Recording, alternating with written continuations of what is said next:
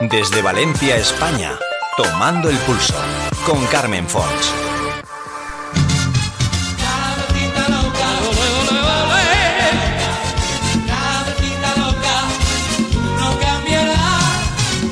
Cabecita, cabecita loca, qué bonitos ojos, qué bonita boca. Cabecita, cabecita loca. Tony River lleva toda una vida en el escenario. Su compromiso con él es tan fuerte que jamás ha sucumbido a despojarse de su ilusión, coraje y espíritu emprendedor por muy difíciles que sean los tiempos. Productor, director, actor, cantante, ha llevado sus trabajos, sus producciones por toda España, siempre con gran éxito de convocatoria. La zarzuela, la copla, el cabaret no tienen secretos para este hombre que sigue con el mismo vigor y compromiso trabajando para y por el teatro. Su humor cercano y su picardía, su expresarse a través de la experiencia vital y profesional, alejado siempre de los oscuros secretos que acompañan a la noche, en favor de una constructiva disciplina y una profunda pasión por lo que hace, asumiendo si es necesario todos los riesgos que eso conlleva, lo han convertido en un trabajador incansable y exitoso del mundo de la escena. Valiente y seguro de sí mismo, siempre consigue lo mejor de un equipo que trabaja a favor de obra y en favor de la obra y su propuesta. Así pues, hoy en Tomando el Pulso, Tony River y Guillermo Santana. Dos artistas, dos formas de entender esa especial conexión con el público, con la gente. Levantamos primero el telón para recibir en Tomando el Pulso al maestro, Tony River. Bienvenidos a Tomando el Pulso.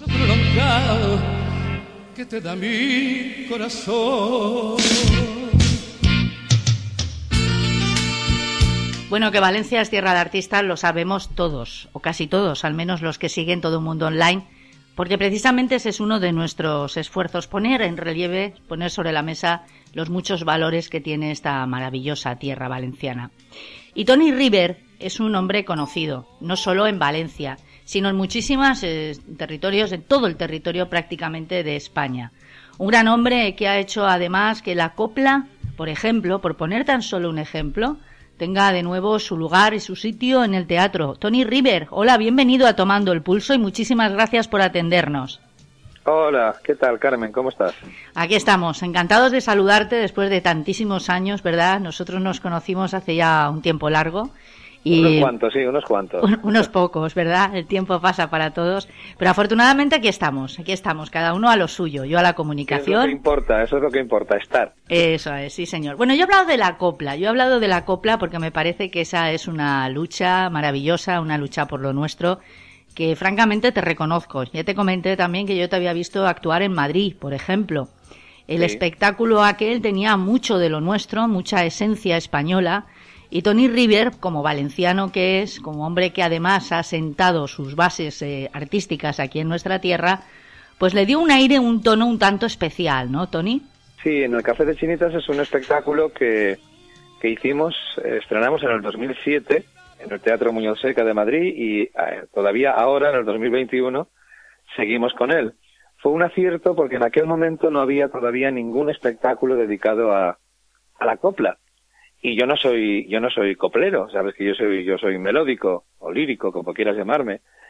Pero surgió la oportunidad de hacer este espectáculo con ese elenco maravilloso y, y fue un gran éxito porque además se cantaba como como se cantaba en aquellas épocas del café de chinitas de Málaga auténtico café de chinitas.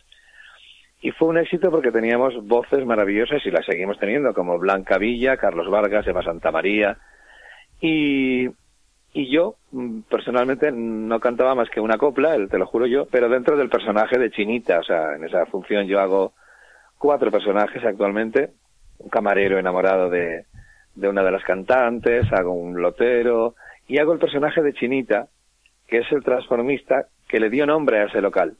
Ah. Aquello se, se llamaba el, Salón Royal, en Málaga, que existió y, y sigue estando la placa conmemorativa de donde estaba y era tanta la, fama que, tuvo este hombre allí, que era Maño además zaragozano, que la gente decía ya no vamos al Café Royal, vamos a ver a Chinita, vamos al Chinita, vamos a Chinita, vamos a Chinita y le cambiaron el nombre y se puso Café de Chinita.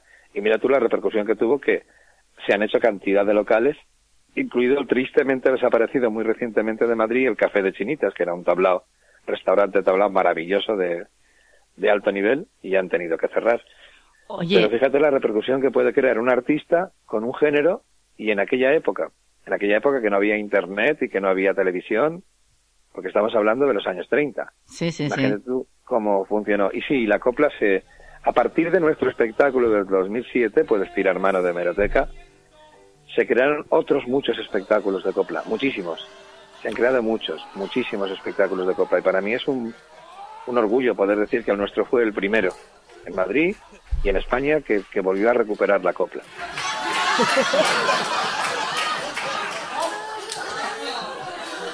Yo provengo del mundo de la zarzuela, mis padres trabajaban en zarzuela y si te das cuenta actualmente tampoco está la zarzuela como ha estado muchísimos años. No mm. se habla de la, la juventud, no tiene conocimiento de la zarzuela. O, o, la revista, nuestro género, nuestro género musical por excelencia, que es la revista también, también ha desaparecido, desapareció con Lina Morgan, la revista. Y actualmente a la gente de veintitantos, treinta, inclusive hay gente que no sabe quién era Lina Morgan. Y mm. esto es la falta de cultura de nuestro país en general. O sea, no tiene la culpa la gente, no tiene la culpa el público. La culpa la tiene el que dirige las cuestiones culturales, o sea, el que los que manejan esto, que normalmente no saben, como se suele decir vulgarmente, no saben la que matan.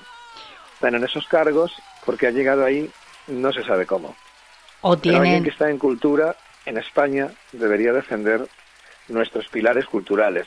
Y estoy de acuerdo con la canción moderna, con los con la gente joven que sale, con los Pablos Alboranes, los, los Alejandro Sanz, la, la Rosalía, inclusive, que ha hecho una fusión del flamenco y lo actual. Toda la música es válida siempre que sea música. No hay que olvidar a nuestros abuelos, ni a nuestros bisabuelos, ni nuestras raíces, de dónde venimos, sino que nos demos un poquito cuenta de hacia dónde vamos. Está claro que el mundo ahora está globalizado, pero del mismo modo que los franceses o los americanos exportan sus, sus espectáculos, la gente va a Londres o a Nueva York a ver musicales. Y los musicales americanos no dejan de ser los hijos pequeños de la zarzuela. Son musicales donde, o sea, son espectáculos donde se canta, se baila y se actúa, es lo que era la zarzuela. Pruebas es que la del Barajo de Rosas, por ejemplo, función que yo he hecho en infinidad de ocasiones, inclusive por todo, por todo Centroamérica, en Broadway se hizo. Broadway se llevó a musical, la del Manojo de Rosas, porque no deja de ser un musical. Pero así somos, o sea, tú le hablas a un joven ahora de 18 años y todo lo que... Ojo, ojo, no a todos, pero a un sector y quieren hip hop y quieren rap y quieren y quieren estas cosas, pero es lo que les inculcan, lo, que les ponen. Entonces, ¿qué vamos a hacer? Pues seguir luchando. Mira, yo ahora mismo estoy montando un espectáculo de burlesque. ¿Por qué? Pues porque creo que hay que seguir manteniendo burlesque, no deja de ser también algo muy antiguo, ¿eh? el burlesque es de 1800 y algo. Y fue derivando y y está el cabaret alemán, y está el cabaret español, y está la revista española, y el burlesque es una mezcla de todo eso. O sea, es, es un, mantiene la misma esencia, pero, pero por lo menos mantenemos la esencia. O sea, no, no nos da por hacer un espectáculo todo rapeado. Ya. O sea, hay que, hay que mantener nuestras raíces, si no estamos perdidos. Todo un mundo online. La magia de la radio. Voy a empezar con un bolero muy bonito, muy bonito, muy bonito, muy bonito, que se llama Miénteme. ¿Les gusta? Ahora cuando lo oiga me dices si sí o si no. ¿Eh? Pues venga, voy a empezar. Cuando tú quieras, Oscar, pónmelo todo. Porque en medio, ¿para qué es una gilipollez?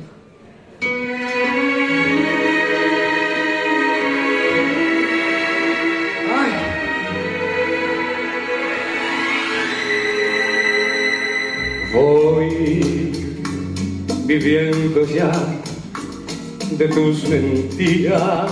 Pero también es una responsabilidad, como tú dices, por una parte de los políticos o de la sociedad, pero indiscutiblemente, indiscutiblemente y más con los medios que hay hoy en día, hay que pegar un tirón de orejas también a toda esa gente joven que parece que desprecia lo antiguo, lo vintage, lo que ya no está de moda, porque realmente eso también es cultura y eso no podemos olvidarlo. La cultura es aquello en lo que se cimentan los pueblos y parte de nuestra historia es esa. Sí, sí, pero, pero no podemos echar la culpa a ellos porque no es que lo desprecien, es que lo desconocen. Mira, yo hace años, hace algunos años, en los, en los 90, en los 90, eh, yo estaba en una compañía de teatro clásico aquí en Valencia, de José Luis Matrán, y hacíamos, hicimos, eh, Don Juan Tenorio y la venganza de Dolmendo, y el alcalde de Zalamea, participé en las tres producciones, Mm. y traían a los institutos, al teatro, primero al Teatro de la Princesa, ya desaparecido, y después al Teatro Olimpia. Y te digo que los niños entraban todos alborotados, como si fueran tal, y salían encantados, aplaudiendo, pidiendo autógrafos. Pero claro, eso se frenó, ya no se hace. Ya no van los institutos a ver teatro clásico, ya no van los institutos a ver zarzuela, ya no van los institutos, y es ahí donde debería haber una obligatoriedad por parte de las, de las instituciones docentes, de decir, no, todos los años vamos a llevaros al teatro a ver mm, vuestras raíces, las raíces de, de, de España. O sea, vamos a... Luego ya iréis a Londres y a Nueva York a ver musicales. Pero primero vais a conocer el Avaro, vais a conocer la Fierecilla Domada, o sea, vais a conocer un Shakespeare, un Zorrilla, un Lope, un Calderón. Pues ya, todo lo demás. O sea, del mismo modo que primero se aprende el abecedario y luego ya se aprende literatura. Ya te digo, no, yo no, la juventud no la, no la reprocho que no, que no les guste, simplemente la- lo desconocen. El legendario Teatro Princesa, Tony. Sí, sí, sí. el más sí, grande sí. de Europa, el que tenía más, más butacas, ¿eh? porque hice yo un reportaje sobre eso. tenía. Sí, señor. Era yo muy jovencita y fui a cubrir esa información y resulta que era el teatro más grande en cuanto a localidades, no espacio, Sí. el espacio no lo sé, pero en cuanto a localidades era el teatro más grande de Europa. Lo llevaba una familia además y lamentablemente tuvo que desistir de su mantenimiento porque no podían hacerse cargo de tanto, no recibieron ningún tipo de ayuda, Ningún tipo de ayuda y al final acabaron incendiándolo. lo que demuestra una vez más que da igual el tinte del color político que se quieran teñir los, los, eh, los políticos, vaya, los, ah, no, los por partidos. supuesto, por supuesto. Yo no hablo de, Sí, sí, lo sé. de rojos o azules o verdes o naranjas Mm. o morados. No, no, no, no. Yo hablo de políticos en general. Todos van a lo mismo. O sea, a su sillón, a procurar sacar lo que puedan y más. Luego sabe que tiene una jubilación maravillosa que para quisiera un albañil o... Y lo demás les importa un bledo. O sea, es que les importa un bledo y lo están demostrando continuamente. Ya te digo, un color u otro. Bueno, Tony, tú eres un hombre, para quienes no te conozcan todavía, te conocen mucho, por ejemplo, por allá por el sur, ya te comenté el otro día que estuve hablando contigo, de ti, perdón, mm, con una Sí. persona que conocemos ambos. Eh, creo que te conoce casi todo el mundo, pero me gustaría sobre todo resaltar de ti dos cosas fundamentales. La primera, que eres un hombre entrañable, siempre has tenido una, una exquisita educación y respeto hacia los medios de comunicación en los términos más amplios que uno pueda imaginar. Eh, y por otra parte, que eres un hombre polifacético. Lo mismo bailas que cantas, pero de verdad. O sea, no eres de estas personas que se suben a un escenario y que de forma casi simbólica, ¿no? Intentan un poco, pues hacerlo todo y tal. Es que además con el tiempo también te has hecho productor, director de tus propias, de tus propios eh, montajes. Eh, eres un hombre, por tanto, valiente, algo que yo admiro muchísimo en la gente y sobre todo en la gente de- del mundo del arte, porque sé que es un mundo en demasiadas ocasiones olvidado, no solamente por los políticos, sino también por la sociedad. En este momento, Tony, ¿cómo ves tú el futuro más inmediato del teatro en toda España? Hablemos de toda España.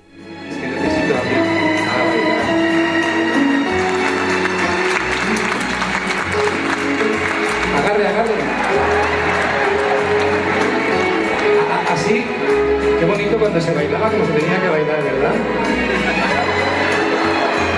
Mi, padre decía que había que restregar la cebolleta. ¿La restregamos? Pues venga. A Chucho, que va con la entrada. Gracias. Cuidado con la. Ahí. Pues mira, yo lo veo como lo he visto siempre. Como lo he visto siempre. Desgraciadamente siempre ha sido así. Es una profesión olvidada por las, por las instituciones.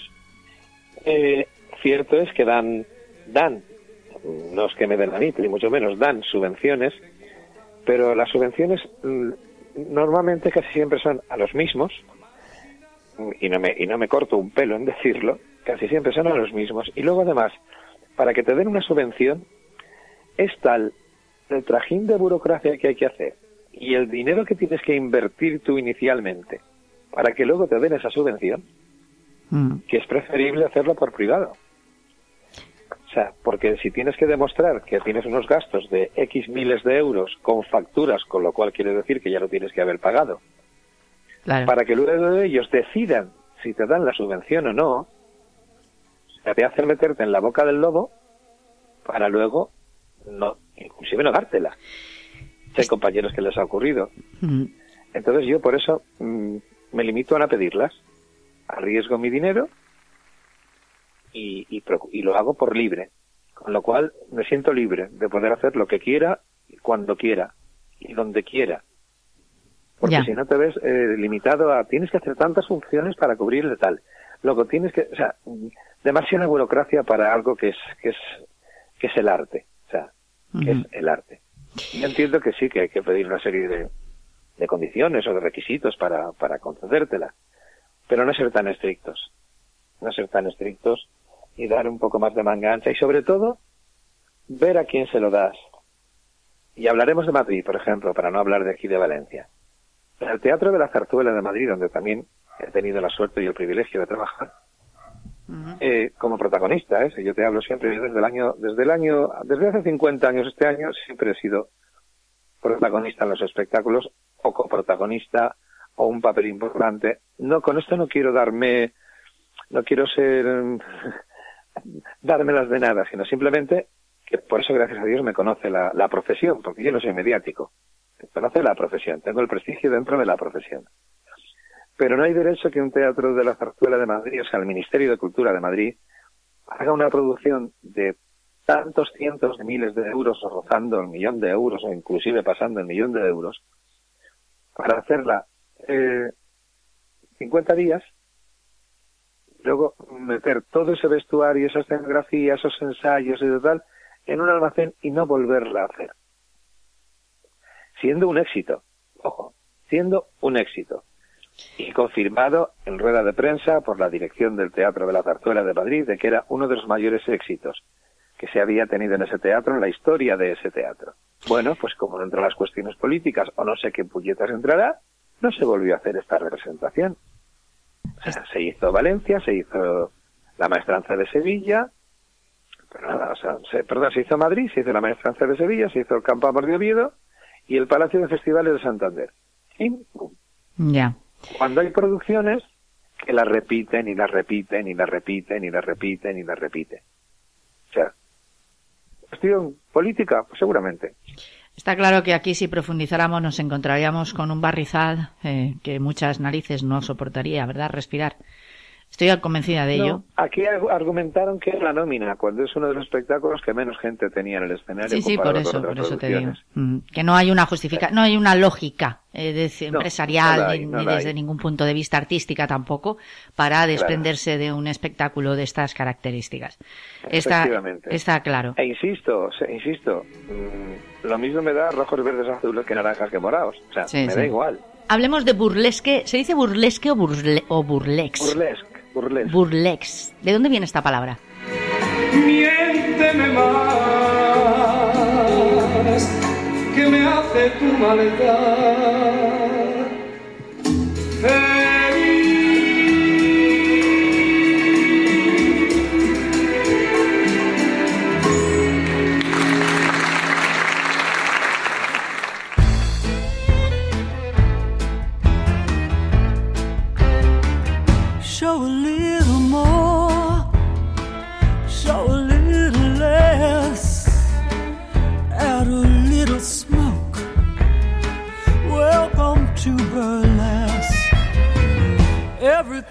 Italiano, de burla, de mofa, de burla. El burlesque, su, la base es la ironía, el, el humor, Sí. el doble sentido, eh, la- eh, lo visual, lo erótico, sin ser obsceno. Eh, es una mezcla de todo, o sea, no deja de ser las variedades españolas o el cabaret alemán o el music hall mm, francés o americano, o sea, es una mezcla de todo ello porque todo viene de la misma raíz. Es lo que te hablaba, igual que la zarzuela, el musical americano viene de ahí. Pues esto viene de todos esos otros géneros o al revés, de este género nacieron todos los demás, porque estamos hablando que el burlesque se creó en el 1860 Sí, sí. y algo, o sea, el burlesque nació así, en Italia. Dices que Entonces, dices que lo estás preparando, imagino que como siempre en estas ocasiones con tu propio dinero, eres tú quien está arriesgando tanto tiempo, tanto dinero y tanta conocimiento, tanta experiencia. salas de ensayos, estudios de grabación, eh, vestuario, eh, Ya. pelucas tapados, todo, absolutamente todo. De hecho, estás trabajando en ello, no quiero restarte más tiempo, precisamente ya tendremos ocasión Sí, en de, otro de momento. hecho, hoy tengo grabación de unas voces en unos plays de unos coros. Ah, y cosa que yo te agradezco que nos hayas concedido este tiempo en la radio, porque sé que andas de aquí para allá, es lógico y normal, pero me gustaría que me hablaras de la plantilla, me gustaría que me hablaras de ese elenco artístico que te acompaña, que como siempre me imagino habrás observado con lupa. Pues sí, sí, se hizo un casting maravilloso y tengo una gente fantástica, o sea, pero fantástica, fantástica. Eh, cuento con, con una de las actrices cómicas de, de- de Valencia más impresionantes que co- colaboramos, a- estuvimos trabajando juntos en Tic Tac, Sí. un musical que hicimos en el teatro principal de, de Albena Teatre, que nos dieron el premio Max al mejor musical de, de ese año, que se llama Ana Burguet, es cantante, actriz, maravillosa, y luego cuento con... eh, es que son todos solistas, o sea, todos bailan, Sí, absolutamente todos bailan, pero por ejemplo, Abel, que es un mago maravilloso, estuvo en televisión española al concurso y quedó maravillosamente bien, y baila al mismo tiempo, y actúa, es actor. Su pareja, Natalia, Natalia Villar, que a su vez hace un número maravilloso de, de burlesque, y hace la pareja de magia con él.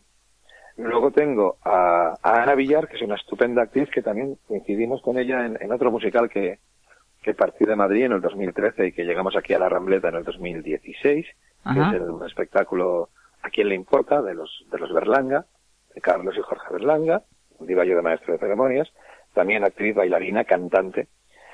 Luego tenemos a Annie Telbar, que es una, una veterana del mundo del music hall, forma parte de 1920 Company, de Song Show. Eh, lo último que han hecho ha sido la sala Ruzafa, ella, el- ella y Carmen Cardo, que también eh, trabajó conmigo en, varios espectáculos. Luego está Mike. Mike es un acróbata maravilloso que ha trabajado en cantidad de, de espectáculos de circo. Es un hombre joven, pero con una fuerza en el escenario increíble. Está Abel, otro, otro maravilloso acróbata, bailarín. Luego está Fernando. Fernando es un hombre que, que tiene unas disciplinas maravillosas, como es la danza del vientre, que actualmente lo hacen muchos hombres. O sea, si te metes en internet lo verás. sí. Y eres uno de los maestros en este tema, bailarín y cantante al mismo tiempo. Y no sé, creo que no se me olvida nadie más. Ah, Bueno, sí, pues- por fíos, está, está Sarai. Ajá. Sarai es una mujer espléndida que hace números de, de danza y de burlesque, también canta. eh, increíble. O sea, gracias a Dios es un, elenco estupendo. Hola, soy Tony River, el maestro de ceremonias de ¿A quién le importa? Oh, oh, oh, oh, ah, gracias, gracias, gracias. ¿Para cuándo y dónde entonces podremos? Pues mira, en principio está destinado a las galas de verano. Llevamos un, un equipo de todo el montaje. Nos, tan solo nos precisamos un escenario de 10 por 10 Sí, porque en vista de cómo está la cuestión, eh, hemos preferido enfocarlo más a la calle, aunque es un espectáculo completamente teatral, pero para la calle por la cuestión de las medidas de restricción que puedan haber, hasta cuándo dure esto. Y esto es un espectáculo que va a durar un par de años, ¿eh? o sea, no, no es una cosa hecha para corre, corre que te pillo. ya. Y luego hemos contado con, con Hormans, que es una empresa de luminotecnia, sonidos y tal, donde nos ponen las pantallas de LED, eh, los camerinos encima del escenario, todos los montajes de los truses, los robotizados, los, los micros, o sea, en fin, todo el sonido, las luces y todo el montaje es a- a- por esta empresa que es Hormans. Con lo cual, eh, va a ser, el vestuario es una delicia, de vestuario desde 1920 Company. La dirección, la codirección conmigo es Carlos Bosch, que ha dirigido años su propia compañía de ópera y de music hall. Mira tú qué contrastes, es un completo también. Sí, Y tenemos colaboraciones importantísimas dentro de este espectáculo, como la de Pascual Peris. Y tenemos también a, la introducción del espectáculo, va a ser de un gran amigo mío y gran artista, como no, que es Boncho Borrajo, que, que nos, ha, nos ha grabado un vídeo de presentación maravilloso para el espectáculo. Y yo creo que va a ser un éxito, porque primero la gente tiene ganas de divertirse, de pasarlo bien, de reírse, y este espectáculo está cargadísimo de humor y muy visual. Y tiene todos los ingredientes, o sea, música, eh, canciones, humor, números circenses, números acrobáticos, y ya te digo, repito, mucho humor. Un gran despliegue de vestuario Ujú. Cuando, cuando, y, y muchas ganas de hacerlo. O sea, que en verano, este verano, lo podréis ver en muchos sitios de aquí de la comunidad valenciana, que es para donde está enfocado en principio. Aunque he de decirte que ya nos han ofrecido hacer Madrid en teatro. Gracias a Dios, eh, la cosa está así y ya veremos y para la temporada que viene entramos en Madrid. Todo depende de, de poderosos caballeros don dinero. O sea, todo depende de eso. Siempre, siempre todo depende de eso, lamentablemente. Sí, sí, sí. Bueno, conforme te estaba escuchando, Tony, eh, eh, me estaba dando cuenta de que el éxito te acompaña y no es casualidad, porque eres un hombre inteligente. Eh, has planteado esta, esta nueva, digamos, esta nueva producción, ¿no? Esta nueva puesta en escena a través de Burlex. eh, de una manera pues muy amplia, de manera y forma que aunque las medidas de restricción con motivo del COVID-19 se mantuvieran en el tiempo, es obvio que al hacerlo en el- al aire libre las limitaciones serían mínimas. Es muy inteligente esta postura, por un lado. Y por el otro lado, observo que una vez más te has sabido rodear de gente estupenda y maravillosa que te acompañará a muy buen joven, seguro. Muy joven, porque pienso que a la juventud hay que darle paso también. También es cierto, sí. Hay que darle paso. Ojo, el que yo he mantenido con mi River Show, mantuve en los mismos bailarines durante todo el tiempo que yo hice River Show aquí en Valencia, hasta que me fui a Madrid en el año 97. Y después volví en el 2008 y volví a recuperar la misma gente. O sea, ya ha trabajado conmigo gente maravillosa que están vigentes, porque esta es otra cuestión del mundo del espectáculo. Cuando una mujer cumple 45, 46, 47 años, una bailarina, se cree que ya está para retirarse. No, en absoluto. O sea, están maravillosas, están espléndidas, están estupendas. Hay otras que no, pero bueno, pero, pero la mayoría que se dedican a esto por vocación saben cuidarse, saben estar en forma, toman sus clases continuamente. Pero en esta ocasión, dado que yo lo que necesitaba era, como te he dicho, acróbatas, magos, tal y cual, y bailarines, pues he tenido que recurrir a esta gente, a esta gente maravillosa que me rodea y que espero que, estén muy contentos con, con mi espectáculo, porque a mí sobre todo lo que más me gusta cuando monto un espectáculo es que la gente que me rodea esté a gusto con el espectáculo que hace y conmigo, y entre ellos, o sea, que haya, como se dice, buen rollo entre todos nosotros. Y ya de entrada ya lo hay, en los ensayos y hay muy buen rollo. Está claro que lo consigues y está claro que es un placer siempre hablar contigo, por mucho que hayan pasado los años y es dando unas entrevistas brillantes y de mucho contenido. Y yo personalmente te agradezco, Tony, el tiempo que me has dedicado en esta mañana para Tomando el Pulso para todo el mundo online. Espero que no sea la última vez que confluyamos, ¿verdad? En radio o en cualquier otra forma, estoy segura que sí. Cuenta con que, iré, que no, claro. con que iré a ver tu espectáculo porque porque me apasiona el mundo de yo lo llamo music hall seguramente es incorrecto totalmente pero me gusta No, esa no, combinación no, yo te digo que es que es todo lo mismo, es todo lo mismo, o sea, Sí. es todo lo mismo. Ya Tiene sus matices, tiene sus matices y eso es lo que he tratado yo de buscar porque es lo más actual, o sea, lo que más se lleva en este momento que la gente demanda es el burlesque. ajá Y por supuesto que yo también estoy encantado de hablar contigo de nuevo y que puedes contar conmigo cuando quieras. muchísimas muchísimas gracias y atento porque te tomo la palabra eh no sabes lo que acabas de hacer amigo. No, cuando quieras, cuando quieras, Carmen. muchísimas gracias. Un abrazo y espero de verdad poderte saludar pronto cara a cara para no darte un abrazo porque hoy en día es imposible pero agradecerte personalmente eso sí la atención que has tenido con servidora. Gracias Tony River. Buen trabajo en esta Gracias jornada de hoy. Y un saludo para todos los oyentes. chao chao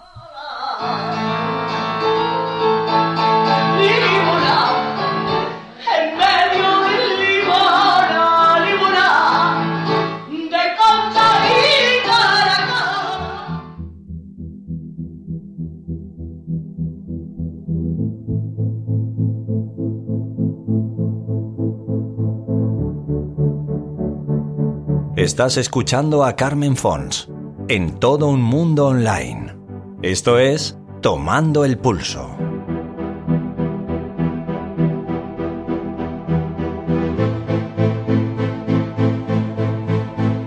Guillermo Santana es pintor. Actualmente trabaja en un proyecto excitante y hermoso como pocos que verá la luz durante la primera semana de noviembre y que lo hará en las dependencias de la Casa de la Beneficencia aquí, en Valencia. Un proyecto pictórico lleno de luz que le llega en un momento vital importante, todavía en proceso, de enorme responsabilidad por su contenido y carga espiritual y lo que para él representa, y por quienes en él han confiado.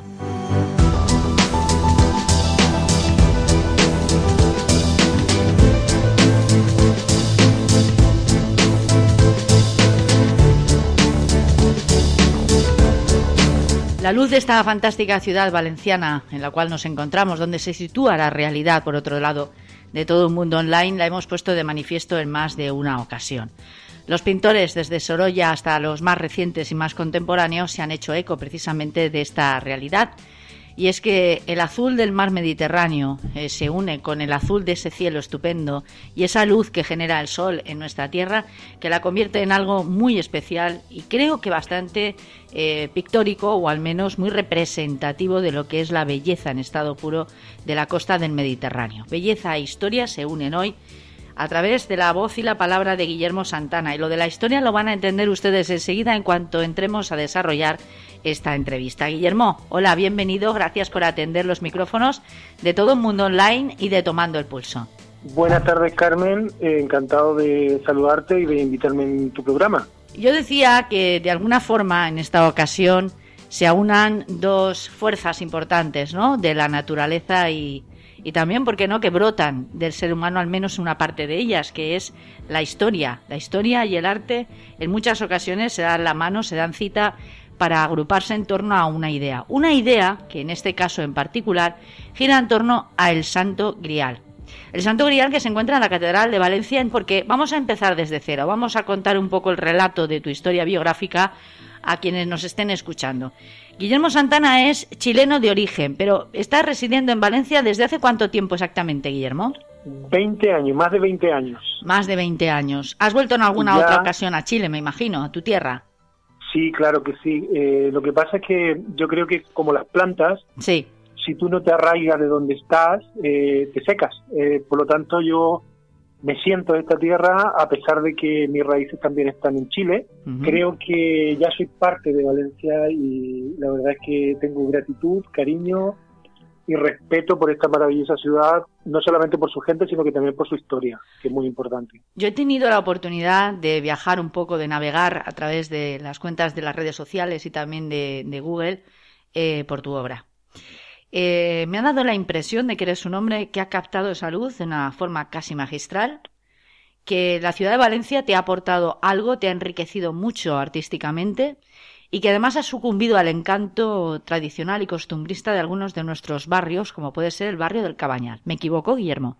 Mira, cuando yo primero estuve en Barcelona, luego estuve en, Madrid y finalmente llegué a Valencia. Y Valencia me impactó mm, por muchas cosas, pero una de las cosas que recuerdo muy vivamente fue cuando fui a la zona del Cabañal por, eh, por el puerto y estaba la plaza de eh, Sorolla, que tenía una fuente en esa época que estaba un poquito abandonada. Y a partir de ahí pues conecté con esta mística porque de alguna manera Sorolla pintaba eh, la luz de- del Mediterráneo, Valencia, no porque se lo encargaran, es porque él le brotó de adentro y a partir del 1900 y algo, él cambió su pintura figurativa a una pintura lumini- luminista, ¿no? Pero porque le impactó esa luz de Valencia, se abrió a esa luz de Valencia. Y de alguna manera yo sentí, no en la misma dimensión, pero de algún, en algún grado esa mística, esa fuerza que, que tiene Valencia. Eh, creo que uno de los datos más importantes cuando se recurre a la historia, a la bibliografía de un artista es quiénes han sido sus fuentes de inspiración, en quiénes se han inspirado, cuál es ese trabajo que les ha llevado también al éxito o a, por lo menos a plasmar su manera de entender el mundo a través de los lienzos y los óleos.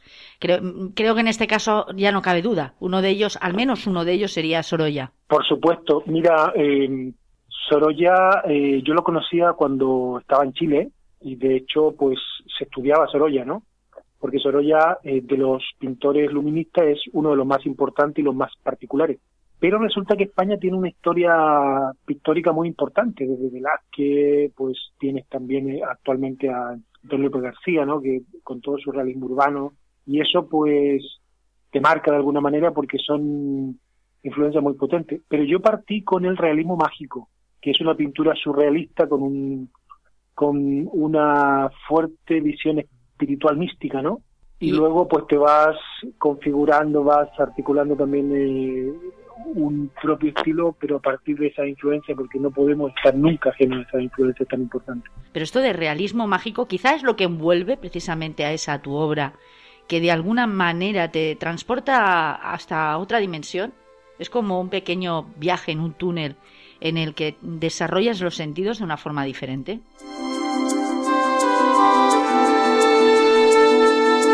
Está perfecto como lo he descrito. Mira, eh, hay dos cosas importantes. La primera es que el concepto de realismo mágico en la pintura es diferente a la literatura, ¿vale? Eso es eh, porque la literatura es un uso de tiempos, ¿no?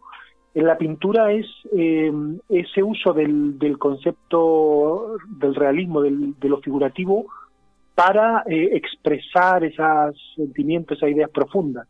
Es decir, el realismo tiene que ver con la captación de un símbolo o la expresión de un símbolo, más bien dicho, es decir, las cosas significan algo y a, eso tú le añades tu propia sensación, tu propio sentimiento y tu propio encuentro con alguna verdad. Y yo creo que eso es algo muy interesante porque no tiene que ver con el surrealismo, sino que tiene que ver con algo muy, muy, muy personal. Podríamos decir que en tus cuadros vamos a encontrar cierta poesía diseñada exclusivamente a través de los pinceles para, para desarrollarlas en torno a esa imagen que, que tus ojos han visto, que han visualizado de una manera a veces espontánea, o al menos eso parece. Sí, mira, cuando viene una idea es como lo que pasa con el eureka, ¿no? El eureka es eh, un descubrimiento, es algo que te impacta y tú dices, joder, esto es así y no lo habías visto hasta ese momento. Entonces con las ideas pasa algo similar, es decir, tú puedes tener una, una idea mm, durante mucho tiempo, pero en algún momento esa idea te impacta en el corazón y se transforma y te transforma a ti también. Esa sensación eh, se intenta trasladar a la imagen para que otra persona que la vea pueda de alguna manera tener el mismo sentimiento, la misma sensación. Cosa difícil. Muy difícil. Pero creo que a través del símbolo eh, a través de la imagen, ¿no? A través de, ese juego, se puede conseguir en algún grado, al menos. Un juego de formas y texturas que yo resumiría como en una especie de tapiz terciopelado, ¿verdad? Eh, en el que se envuelven eh, tus obras, tus, tus cuadros, tus manifestaciones artísticas, tus representaciones de, del día a día, porque son imágenes muy realistas que finalmente pues te, te, invitan un poco no a sumergirte en esa obra y a descubrir de alguna forma qué hay detrás de esa puerta, qué hay en las, en las raíces de esa planta, qué hay ¿no? en los matices de esos artículos, de esos objetos, algunos de ellos ya vintage. Por cierto, tú eres un hombre que trabaja por encargo, pero también tengo entendido eres un hombre muy solidario. Eh, ¿Qué te une a ti a Alemania en particular, amigo? Bueno, eh, mira, Alemania, eh, tengo mi hija que vive en Düsseldorf eh, y, hay alguna galería que mm, con la cual trabajo, obras realistas y, urbanas. Y estuve en Alemania también captando esa, esa luz más tenue, ¿no? esa humedad, ¿no? porque Alemania tiene una energía diferente. Esa energía ¿no? de, de, de los alemanes, de esa fuerza que tienen, se, se impregna también en el medio, ese medio industrial, tú ves todas las calles pues con de una, de una configuración totalmente diferente al, a las calles valencianas, que son más románticas, más son diferentes ¿no? en, carácter y en color. Esa luz es diferente a la, mediterránea. Mm, entonces te, te, invita a una mayor soledad, a una mayor reflexión. Eh, es diferente, es una energía diferente. Y yo creo que puedes estar rodeado de personas, pero puedes estar solo, pero no esa soledad negativa, sino que esa soledad que te conecta contigo, que, te hace reflexionar, que te hace entender las cosas, que te hace mirar. Yo creo en esa soledad y creo que es encantadora. Soledad como un camino hacia el interior de uno mismo, ¿no? Claro, claro, claro. El, sentido de la soledad eh, yo creo que es eh, un imponderable para la gente que reflexiona, para los artistas, para la gente que crea, porque es la única, es la única manera que te permite ver un campo eh, en donde tu obra se puede plasmar, porque es a, a ojos cerrados, ¿no? Tú cuando creas una, una obra visual, eh, cierras los ojos, primero la ves, luego la creas. Entonces eso necesariamente tiene que tener eh, soledad.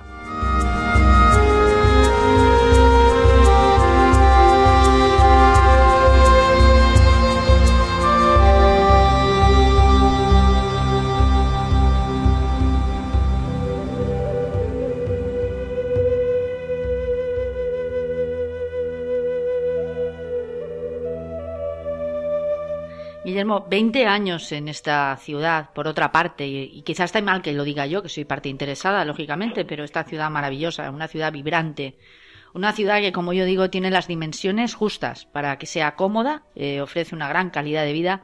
Además, tenemos un índice de delincuencia muy, muy, muy bajo comparado con otras ciudades españolas, no tan alejadas de nosotros. Y, em, en fin, una ciudad que reúne una serie de características que para cualquier artista, entiendo yo, es una perita en dulce, ¿no? Como se suele decir. Pero digo yo que 20 años además dan para mucho, da para conocer en profundidad la historia de un pueblo, los usos y costumbres de sus gentes y, cómo no, esos rincones maravillosos y encantadores que muchos de nosotros, quizá por la costumbre precisamente de tenerlo tan a mano, pues les hemos perdido el encanto, ¿no? Les hemos quitado esa, esa pátina de romanticismo que otras gentes que vienen a nuestra tierra, sin embargo, vienen buscándolas de una forma ávida. Eh, en tu caso, Guillermo, ¿qué es lo que más te ha sorprendido del pueblo valenciano? ¿Y qué es aquello que de alguna manera te ha arrastrado a pensar que definitivamente este es tu sitio, tu lugar en el mundo y que no te quieres ya marchar de aquí? Eh, yo creo que de alguna manera yo soy de aquí. Y, eso mm, lo digo ahora después de 20 años, porque cuando yo llegué a Valencia, eh, yo me sentí como en casa. Pero que con el tiempo tú vas descubriendo cosas, vas descubriendo gente y te das cuenta de que la gente que vas descubriendo es tu gente. O sea, está dentro de ti y tú eres eh, parte de ella también. Digamos, Entonces, perdóname, eh, déjame que te ayude. Sería como, no es que un chileno que se llama Guillermo Santana, que además es un excelente artista, ha llegado a Valencia y, bueno, pues se ha cobijado en ella o se ha sentido a gusto o de alguna manera se ha habituado, ¿no? A su forma de ser y entender, me refiero a la ciudad, sino que más bien eres un ciudadano del mundo que ha encontrado su lugar en Valencia. ¿Sería esto un poco? Sí, eh, exactamente. Cuando tú eres ciudadano del mundo, de alguna manera te, te eres capaz de, enraizarte desde el corazón, desde la mente, no, desde esa apertura a ese sitio y ser uno más y aportar lo tuyo. Entonces, en ese sentido, creo que el mensaje hacia la gente que viene o la gente que va a algún sitio, yo creo que uno tiene que descubrir dónde está y enamorarse de ese sitio. Significa entregarse, ¿no? Entregarse cuerpo y alma a, a eso, eh, ser uno más, como una semilla. Tú eres una semilla y creces con esa agua, creces con esa tierra, creces con eso de nuevo, porque tú creciste a lo mejor en otro sitio, pero crecer nuevamente significa despertar a esas virtudes, a esa gente, a ese, a ese carácter y dar lo mejor de ti. Tú tienes que dar tus frutos, tus flores, ¿no? Como persona, cada persona tiene sus frutos, sus flores y es una nueva oportunidad para empezar y darlo, darlo todo, darlo de nuevo también. Y con ese crecimiento y ese encontrar tu lugar en el mundo, ¿también has encontrado tu objetivo en el mismo?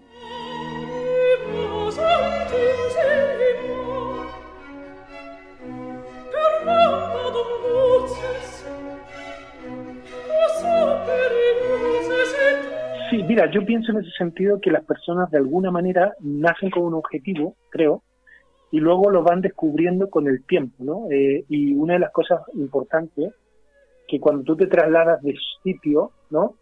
Eh, las perspectivas cambian, es decir, tú miras de otra manera y te das cuenta que te enriquece mucho y amplías tu, tu manera de ver las cosas, tu criterio, tu, tu conocimiento, tu sabiduría, tu sapiencia, porque eh, lo que te aporta ese sitio, lo que te aporta esa gente, lo que te aporta esa historia, eh, se va incorporando a ti, pero también te va redescubriendo, te va, eh, digamos, eh, descubriendo facetas propias, ¿no?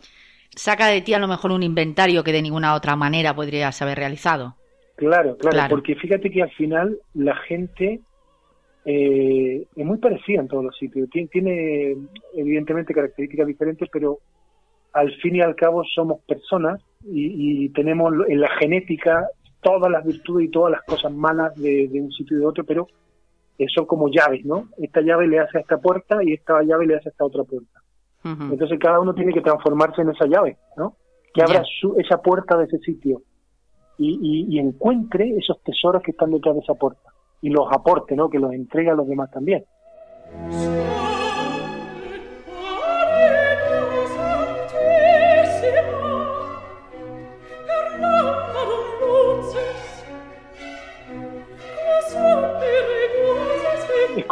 La vida es como cam- caminar o la vida, yo lo decía siempre en clase, es como pintar. Eh, tú das una pincelada y, una pincelada no es igual a otra, pero es única.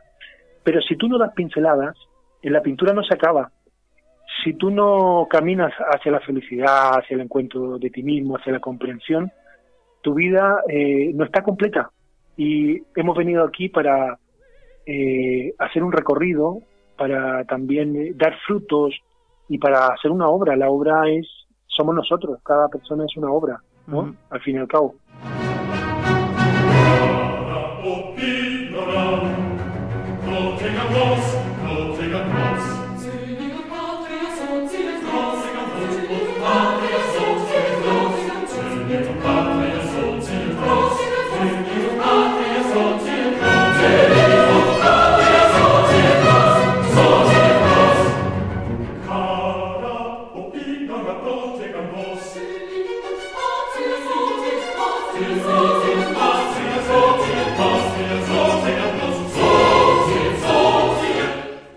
Decía yo que de todas formas he sabido, o he sabido yo al menos, que también, eh, bueno, has expuesto en municipios muy cercanos a, la, a Valencia capital, Sí.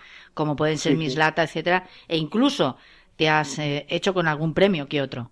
Sí, sí, sí, han habido premios de pintura rápida, premios de, de- arte también. Eh, he hecho exposiciones en el Ateneo, en centros culturales, en Ujú. Madrid. Ah, Estuve también eh, hace, antes de la pandemia pues en la galería, en una galería en Madrid que es de Ecamor, eh, en Alemania. Eh, estuve en China también hace una temporada, en la Feria de Arte Internacional de Shenzhen hay obras también en Medellín, en un, en una, eh, museo eh, importante de Medellín, que es un centro cultural. Eh, en Chile también tengo obra en el Instituto José Miguel Carrera, en, en alguna galería, en Argentina. Eh, en fin, se me quedan algunas cosas, pero bueno, son muchos años pintando y Ujú. evidentemente pues algunas cosas sí que ah, eh, hemos hecho. Es, es una obra prolífica, de por, por lo que intuyo, ¿eh? por lo que veo. Sí, bueno, se intenta, ¿no? Se intenta, se intenta y, y muy personal también. Es decir, eh, es una obra que en la cual lo digo en alguna entrevista que me he separado de los estilos, porque los, los estilos al final son conceptos y tú lo que tienes que hacer es, eh, digamos, entregar algo muy personal con independencia del, de, de lo que esté marcando la moda y ser muy honesto contigo mismo, Ya. que es difícil, por cierto.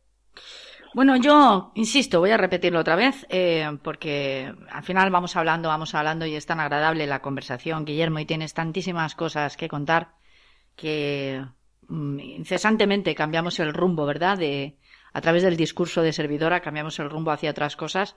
Espero que esta no sea en absoluto la última vez, que sea la primera de muchas otras. Eh, yo decía, insisto, que eres un hombre que ha sabido casar de alguna forma esa espiritualidad que te caracteriza, esa sensibilidad exquisita, ese reconocimiento a la ciudad que te ha acogido y en la que tú te sientes cómodo, eh, que has sabido plasmar a través de tu obra como nadie, también has sabido hacer acopio, ¿verdad?, de todo eso que forma parte también de Valencia, que es su historia. Y es que cuando hablamos de Valencia como ciudad mediterránea, estamos hablando de parte de la historia de la humanidad. No hay que olvidarse que el Mediterráneo fue la cuna realmente de la Europa que hoy día conocemos. En ella se dieron cita a multitud de civilizaciones. Eh, hubo de todo, hubo momentos de, de muchísimas guerras intestinas, otras no tan intestinas, fronterizas, pero también hubieron eh, fenómenos o momentos en la historia de, del Mediterráneo en particular en los que de alguna forma el ser humano consiguió contactar con una parte importante de la espiritualidad y que dio origen además a un cristianismo que hoy en día está reconocido pues lógicamente por todos aquellos que profesamos de una manera más o menos fervorosa esta religión. Y estoy hablando en este caso particular, Guillermo, del Santo Grial. ¿Qué es lo que a ti más te ha conmovido del Santo Grial? ¿Y por qué un artista como tú ha puesto todos los elementos, todas las herramientas de las que dispone, toda la artillería para plasmar a través de los, de los óleos, a través de esos lienzos maravillosos a los que tú les das color y sentido, la historia de la humanidad a través del Santo Grial de Valencia. De alguna manera me, me- he enamorado de esta idea porque hay una paradoja en el tema del Grial. Eh, hay una inscripción en el Grial que se puede traducir de no muy claramente, pero de muchas maneras. Y todas coinciden en que es una, una- un aspecto femenino, la floreciente, etcétera, etcétera. Entonces, el grial de alguna manera es una transición, es, es como un... El grial es un vaso que, eh, digamos, que, que, contiene vino o sangre, en este caso de Cristo, y todo eso eh, tiene que ver con cosas, mm, digamos, eternas, atemporales y cosas de la humanidad entera, es decir, no solamente mm, de, de Occidente. Piensa tú que el Mediterráneo, como tú bien dices, es un epicentro histórico-cultural de tres culturas muy importantes, que es eh, la cristiana, la judía y árabe, ¿no? Sí, señor, Que- así es. Mm. que son la base, base de, de la cultura occidental, más, más que nada cristiana. Y en ese sentido, eh, en esta cultura machista ¿no? que vivimos, el elemento femenino es muy, muy importante y ha estado eh, invisible, ha estado escondido durante una temporada muy larga, ¿no? un par de miles de años. Y es hora de recuperarlo, es hora de recuperarlo porque yo creo que el futuro eh, no es eh, lo masculino, yo creo que el futuro es el aspecto femenino que hay que redescubrir, que hay que difundir, que hay que volver a mirar, ¿no? Eh, piensa tú que la madre, ¿no? La naturaleza, eh, el, la- el mismo grial es un aspecto femenino, es un contenedor. Por lo tanto, creo que eh, es muy importante esta exposición, esta visión, porque puede aportar algo muy, muy importante a, a todo este concepto, ¿no? Que, que de hecho nos falta ese concepto femenino, Mm. incorporarlo a- al día a día, a, a- nuestro quehacer diario, a nuestra cultura, a nuestra religión, etcétera, etcétera. Eh, verás, Guillermo, cuando me has mandado esas imágenes en las que quedaba plasmado un poco parte del trabajo, ¿no? Que estás realmente iniciando, estás, digamos, en una fase de preconcepción, entiendo, o está bastante más avanzado de lo que a priori parece, no sé. Está en lo que se llama el brainstorm, que es el flujo de ideas, Ya. pero eh, hay algunas cosas que sí que están más o menos claras. Las imágenes, por ejemplo, de, de las mujeres, ¿no? Que, que reciben, que miran al cielo, que se, se, se derriten, que, que se conectan con, con la luz, etcétera, etcétera. Eh, la mujer en el árbol, que tiene que ver con la naturaleza, con la madre, con, con algo tan importante y tan evidente que de tan evidente no lo vemos. Y yo creo que eh, va a ser una, una exposición en la cual, pues, eh, tiene que estar presente lo femenino y tenemos que aportar ese esa visión, ¿no? Que yo creo que es de futuro. Creo que el futuro es de lo femenino.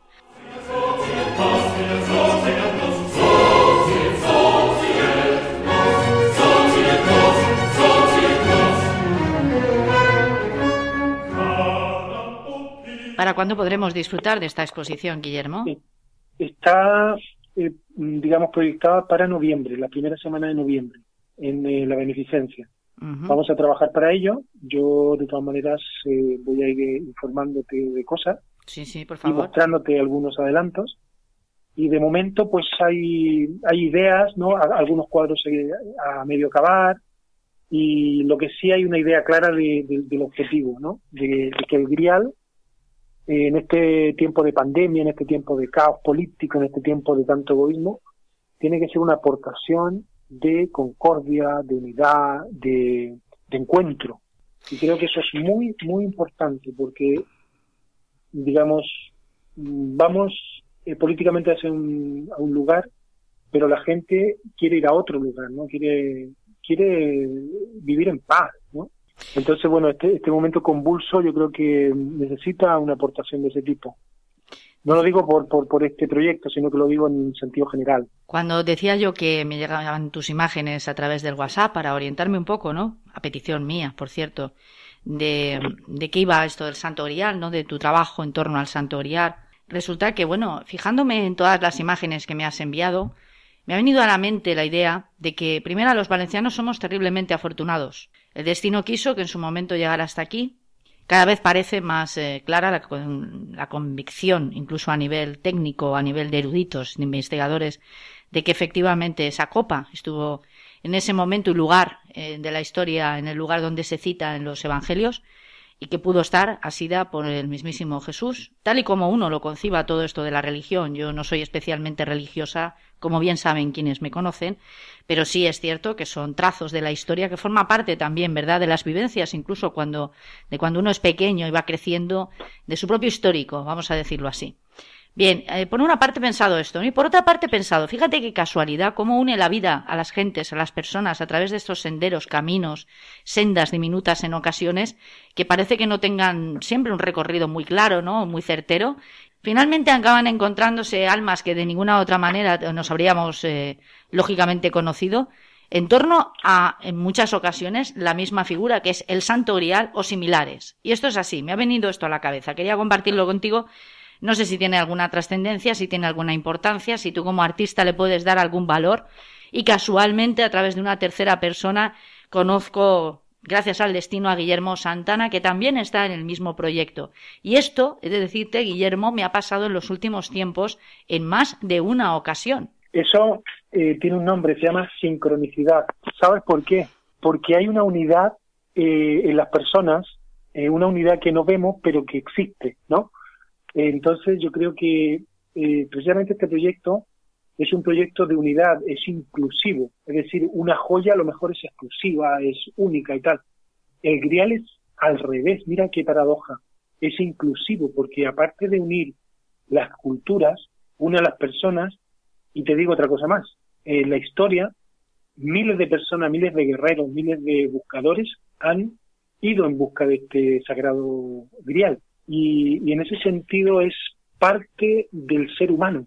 Eso yo creo que al final es el grial, esa, ese fluido que da la vida, ¿no? Que da la vida a lo mejor intelectual, eh, espiritual, o simplemente, oye, la vida eh, humana, personal, ¿no? Una motivación. Y yo creo que en ese sentido sí que estamos unidos y me parece maravilloso que me lo comentes, porque yo lo creo, lo siento y lo vivo así. Pues Guillermo Santana, ha sido un auténtico placer de partir contigo en este tiempo de radio de hoy tomando el pulso. Espero que no sea esta la última vez. Lo han sido de verdad, deseo que así sea. Y estaremos informados para hablar de arte, para hablar del Santorial y para conocer un poco la trayectoria en futuro de Guillermo Santana y ojalá que ya que el destino nos ha unido en torno al, no sé, en torno al grial, ¿no? En torno a la copa de celebración de la última cena de Jesús, que sea las mismas fuerzas, las mismas energías, esa sincronicidad de la que tú hablas, que siga acompañándonos en este viaje incansable y a, veces agotador, por cierto, pero siempre, siempre cargado de bellas historias, que es la vida en sí misma. Gracias, Guillermo Santana. Un abrazo y hasta pronto.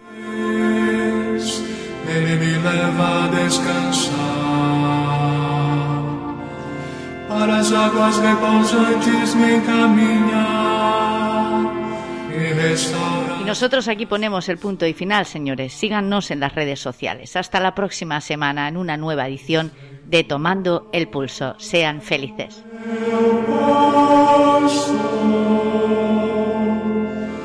Nada me